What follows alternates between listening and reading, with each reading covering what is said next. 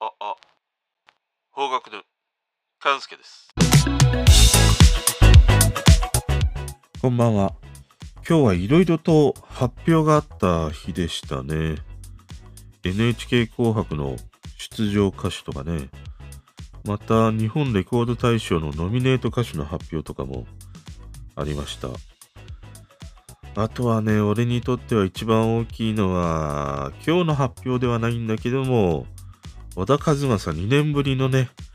クリスマスの約束が放送されるということでね、まあまた、あの20分超えのさ、各ミュージシャンのメドレーとか、やってくんないかな ?2009 年とあれは2011年だったかな各ね、ミュージシャンがこうメドレーで歌っていくというね、最長28分のね、メドレーだったりしたからね。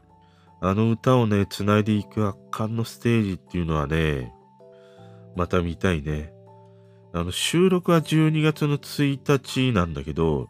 放送日はまだ未定なのかな？発表されてないんじゃないかな多分まあ例年だとクリスマス前後にね、放送されたりするということもあるからね。もうこれは絶対に見逃せないなというものですね。まあそしてね、今回もそんな見逃してほしくない、えー一曲ですね。久しぶりのザ・ファーストテイクからですね、中島美嘉、僕が死のうと思ったのは、この曲は2013年、彼女の38枚目のシングルですね。作詞作曲ともに秋田博夢、編曲は出羽義明というね。この作詞作曲の秋田博夢は雨ざらしのボーカルです。まあ彼のこの唯一無二の詩世界というものがね、えー魅力のバンドだったりしますね。で、一方、この編曲の出羽義明、彼はドラマや映画、アニメなどのね、劇伴を数多く手掛けてたりする人ですね。ただまあ、しかしこの秋田博夢のね、プロフィールを読むと面白いなと思うんだよね。彼がさ、最初に憧れたというのがね、TM ネットワークなんだよ。で、そこからそのブルーハーツのコピーバンドを始めて、好きな作家がね、寺山修司と太宰っていうね、いや、この TM から太宰というね、この彼の幅広い思考みたいなものがね、まあ今のこの雨ざらしや中島美嘉へのこの楽曲というものにさ、色濃く表現されてるなって。俺の中ではね、割とこう、腑に落ちましたね。この彼の紡ぐ曲や歌詞というものが、こういう背景があるから、あ、こういう詩を書くんだな、みたいなことをね、ちょっと思いましたね。で、この僕が死のうと思ったのは、という曲は、もともと中島美嘉サイノの方からね、この秋田博夢の方にオファーがあって、その時にもうすでにこの曲というものはね、彼のそのストックの中にあった曲のようで、まあこの曲は中島美嘉にはぴったりじゃないかということでね、えー進めた結果、まあリリースにつながるというね、一曲だったりしましたね。で、俺はね、この中島美嘉といえば、僕が最初に彼女を知ったのはっていうね。もうこれもさ、僕が死のうと思ったのは同様にタイトルにね、なりそうなんだけど、俺が彼女を知ったのはドラマでしたね。あの、傷だらけのラブソング2001年のドラマで、主演高橋克典、加藤愛、中島美嘉という面々で、あの、音楽プロデューサーの高橋克典がやんちゃなこう中島美嘉をね、歌手としてこう才能を見出しね、デビューさせるという、そんなストーリーでしたね。まあ、こうして、その歌手がドラマに出るというものは、このドラマ以前にもね、いっぱいあったりはしたんだけど、その歌手としてデビューする、その人自身をね、ドラマのこう、主人公に仕立て上げて、またそのドラマというものも歌手デビューをしていくっていうね、ストーリーというものっていうのは、初めての試みなんじゃないかな。その実際にデビューするということと、ドラマの中のストーリーの中でもデビューしていくっていうね、このミックスしたものっていうのは初めてで、まあその後で言うと、あの2016年、藤原さくらと福山雅治が共演したラブソング、あのドラマにもね、つながるような、一番最初にこういうね、試みをしたというのが、この中島美嘉の傷だらけのラブソングだったりしましたね。で、俺はね、もう中島美嘉はもうずっと好きですね。コンサートにも行ったことがあるほど好きで、あの2001年のデビューのね、のスターズから始まってね、もうずっといいんだけど、その中でもね、やっぱりインパクトがあったのは、それまでのこう中島美嘉をこう覆したというのかな。映画7の主題歌、グラマラススカイだったりね、しましたね。あんな、そのロックナンバーをね、行くんだみたいな新鮮な驚きがありましたね。で、そんなね、名曲の数々、ヒット曲の数々を積み重ねてきた彼女、時間解放症というね、耳の、まあ、病気というか、症状が出てしまうんだよね。この時間解放症っていうのは通常こう閉じているものがさ、常に解放されてしまったままになっていて、耳の中のね、時間というものが。それによってこう歌手活動みたいなものをね、休養するんだけどね。要はこの、まあ病気というのかな、これってその自分の声が、その時間が常にね、解放されてしまっているから、自分の声がすごい大きく聞こえてしまうんだよね。だから歌うことにも大きなね、影響を及ぼしてしまうという、そういうこともあって歌手活動というものをね、一旦ちょっと休養したんだよね。で、その後この症状が完全に回復したのかどうかはね、ちょっとわからないんだけれども、彼女は、まあこの翌年2011年には久しぶりにね、テレビに出演して歌を歌ったり、またツアーとかね、新譜を出すなど、こう精力的にね、また歌手活動というものを始めるんだよね。で、2014年バレーボールの選手、清水邦弘と結婚。2018年には離婚というね、ことだったりしましたね。でね、去年だったかな、あの、彼女がさ、レミオロメンの藤巻亮太とコラボした真冬のハーモニーというね、曲を出したんだけど、あれを歌番組で披露しているのを聞いて、ものすごいこう音程が安定してなかったんだよね。だからまだこう耳の具合が今一つなのかなと思ったりしたんだけど、今回のこのザ・ファーストテイクを聞くとね、以前のようなこの彼女の歌声に戻ってて、安心しましたね。で、今回のね、このザ・ファーストテイクで披露した僕が死のうと思ったのは、俺ね、これを聞いて、まず最初に思ったのはさ、その音楽、こういう曲においての歌詞の存在なんだよね。その音楽の中での歌詞の重さみたいなものって何なんだろうっていうね。それをね、ちょっとこう考えるきっかけにもなったりしたんだよね。まだね、その自分の中でもその明快な答えというものがないんだけど、まあ歌詞なんてね、なくてもいいとは言わないんだけれども、何でもいいんじゃないかっていうふうにね、思う考えもあるんだよね。その洋楽なんかまさにそうで歌詞の意味わからなくてもさ好きになる曲とかねいい曲だなと思う曲ってたくさんあるでしょ？でこの前話したねあのゴー・タリモとミニカレーのあの恋の 400m カレー。あれなんか歌詞に全く意味はないんだけどもものすごくこう耳にも残るしね。なんかこう好きになってしまう。中毒性のあるね、曲でありね、楽しくさせてくれたりもするからさ。だからその、もしかしたら音楽においての歌詞っていうものは、どんな内容で書かれていたとしてもさ、それをこう覆い尽くすだけのリズムやメロディー、アレンジ、そしてね、歌声というものがあったら、いや、内容は全く意味のない言葉の羅列だったりね、例えばこの世に存在していないような、もう宇宙語みたいな、ものであったとしても、成立するんじゃないかなっていうね、極論的には思ったりするんだよね。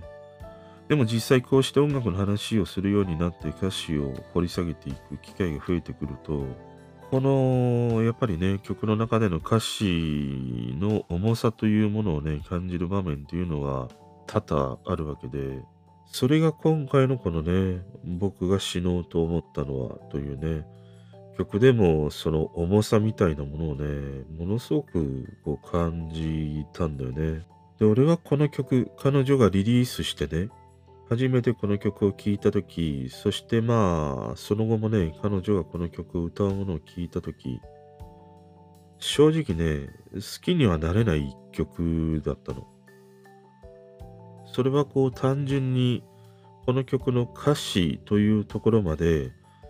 たどり着けなかったんだよね。もうそのタイトルで拒絶反応を示してしまっているということがあって、その単純に俺の中ではもうポップスにおいては死をテーマにした楽曲というのがさ、好きじゃないんだよね。だから、その、ポップスに限らずなんだけど、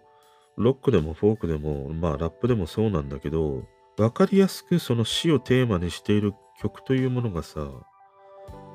俺は好きじゃないんだよね。だからその曲に入り込まないし、入り込めないというね、ことだったりしたんだけど、今回さ、仕事仲間からね、この中島美嘉が歌う The First Take すごい良かったっていう風に教えてもらって、で、聞いたんだよね。で正直ね、ちょっと気が重かったんで、苦手な曲だし、あんまり好きな曲ではないからね。で、見てみようと。ちょっとね、意を消して見始めると、まあ彼女ね、濃紺の衣装に素足で歌う、あの、いつものね、彼女のスタイルというものが、少しばかりね、懐かしかったりましたね。で、あの一発撮りのさ、緊張感の中で歌い始めるんだよ。こう、静かにね、穏やかに入っていく。で、それを聞いてて、少し歌声が太くなったなとかね、そんなことを感じながらね、まあ歌う姿を見て、聞いてたりしたんだよ。でね、最初に彼女が歌う姿を見てね、感じたのは、その歌手中島美嘉から表現者中島みたいな歌うだけの歌詞からね、もう一歩成長したその表現者としての姿に少しずつね、引き込まれていくんだよ。この感じはね、この前見た美空ひばりにもね、少し重なるところがあったりしたんだよね。だからなんかこう今まで聞いてきたこの僕が死のうと思ったのは、それ以上に歌詞の陰影みたいなものがさ、すごいはっきりと伝わってくるんだよ。いや、こんな歌詞だったんだとかね。こんな風景を歌っていたんだみたいな発見がものすごく多くてね。冒頭の波の間に間に浮かんで消える過去もついばんで飛んでいけっていうね。このさ、ついばんでというね、フレーズとか、そこに続くさ、ハッカーメ、漁港の灯台、錆びた地球、捨てた自転車、木造の駅のストーブとかね。ここら辺からね、この曲によりこう、引きずり込まれる。本当に、あの、引きずり込まれるというのはね、正しい表現で、それはね、やっぱりこの何よりも中島美嘉の歌声にあるし、その歌声がね、言葉を伝えるんだけど、これほどこのグレーな孤独感を感じるようなさ、情景のね、こういうフレーズの連続はないなって思うんだね。で、そこからもうね、深みにはまっていくということなんだけど、一番のね、サビの部分でもある、この僕が死のうと思ったのはというところなんかで見てると、あえてこう、彼女はね、無表情に自分の体の中心にぐっとね、下ろして歌うのではなくて、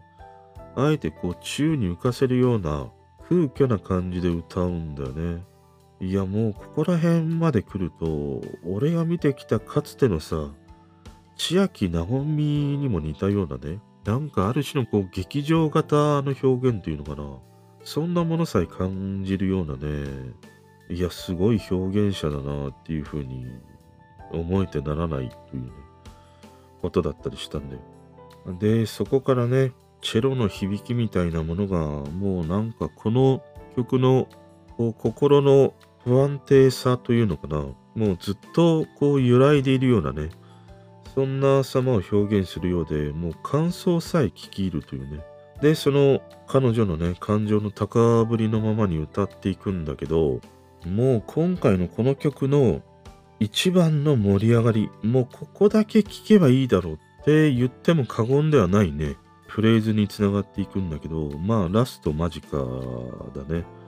僕が死のうと思ったのはあなたが綺麗に笑うから。死ぬことばかりを考えてしまうのは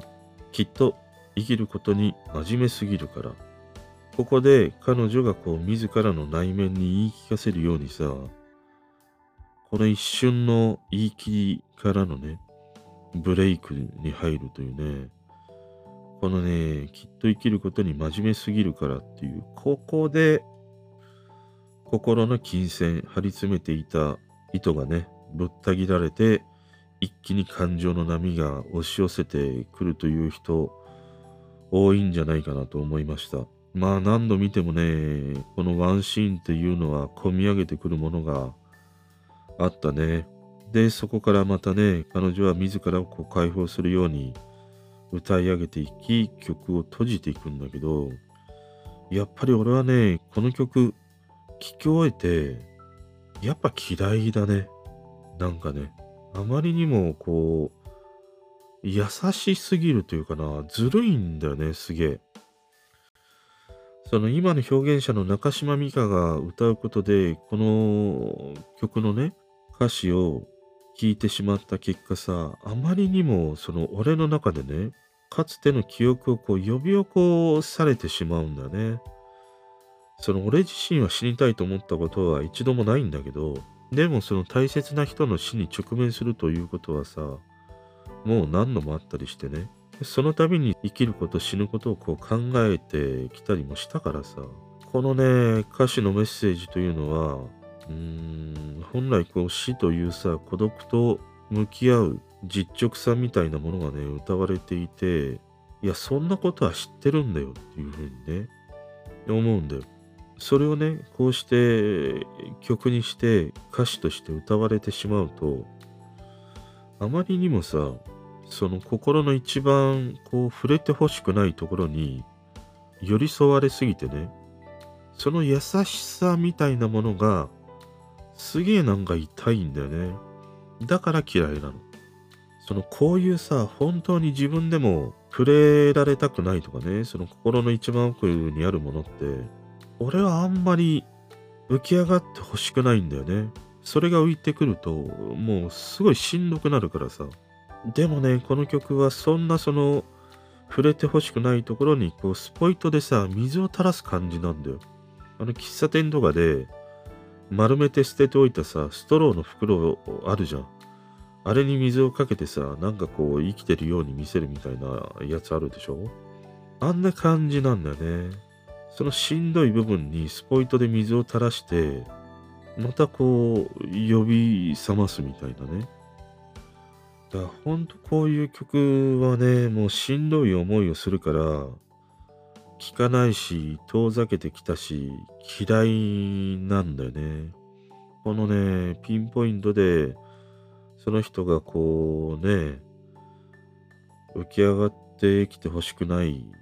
そういうね、感情みたいなものをね、いや、本当にこのピンポイントでね、見つけてくるよなと思ったりしたの。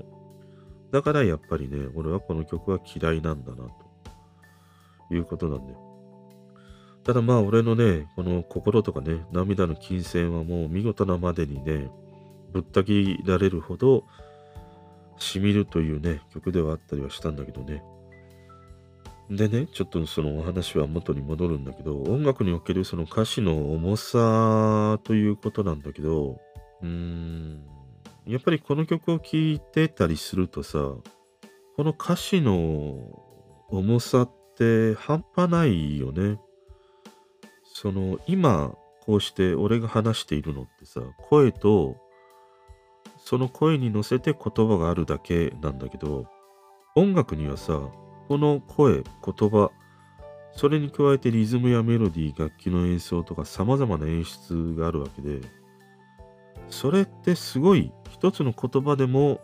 ものすごい情報量が多いんだよね。だから今回のこの中島美嘉がきっと生きることに真面目すぎるからっていう、あのワンフレーズ、あそこで感情が震えたっていうね、こともあるよなって思うんだよ。だからある意味こう思いを言葉に乗せて多くの人に伝えたいっていう時はこの音楽に言葉を乗せるっていうことが人とのそのコミュニケーションの伝達方法としてはある種の理想形でもあるなと思ったの。例えばさありがとうって伝えたくてと音程が合ってないような気がするんだけどこれもさ、ただありがとうっていうよりも、メロディーに乗せると、よりこう伝わってくるものがあると思うんだよ。まあそれはそのシチュエーションとかね、その人との関係性とかさ、自分の置かれている感情によって静かにね、ありがとうって言われたり、感情豊かにさ、ありがとうって言われた方が伝わる場面は多々あれど、でもこうして不特定多数の人に言葉を伝えたいと思った時にはさ、この音楽に乗せて送り届ける歌詞というものがものすごく人にね、わかりやすく届くものなんだなっていう、そういうことなんだなと思ったの。だから俺はこうして音楽の話をするようになってから、歌詞の意味を紐解いたりね、して聞くという機会が増えて、よりこの方角というものがね、好きになったりしたんだけどね。だからね、なかなか自分の中での整理というものがまだまだね、あの、できてないんだけども、歌詞には全く意味がなくてもいいっていう思いもあるし、また歌詞にはね、今回のこの曲のように重いメッセージを叩いて送り届けるその意味やね、歌詞というものもやっぱり存在しているっていうね、こともあったりしてね。まあそんななんか、あえて二つに分けてね、小難しく考える必要もないのかもしれないよね。単純に自分がその曲を聴いて、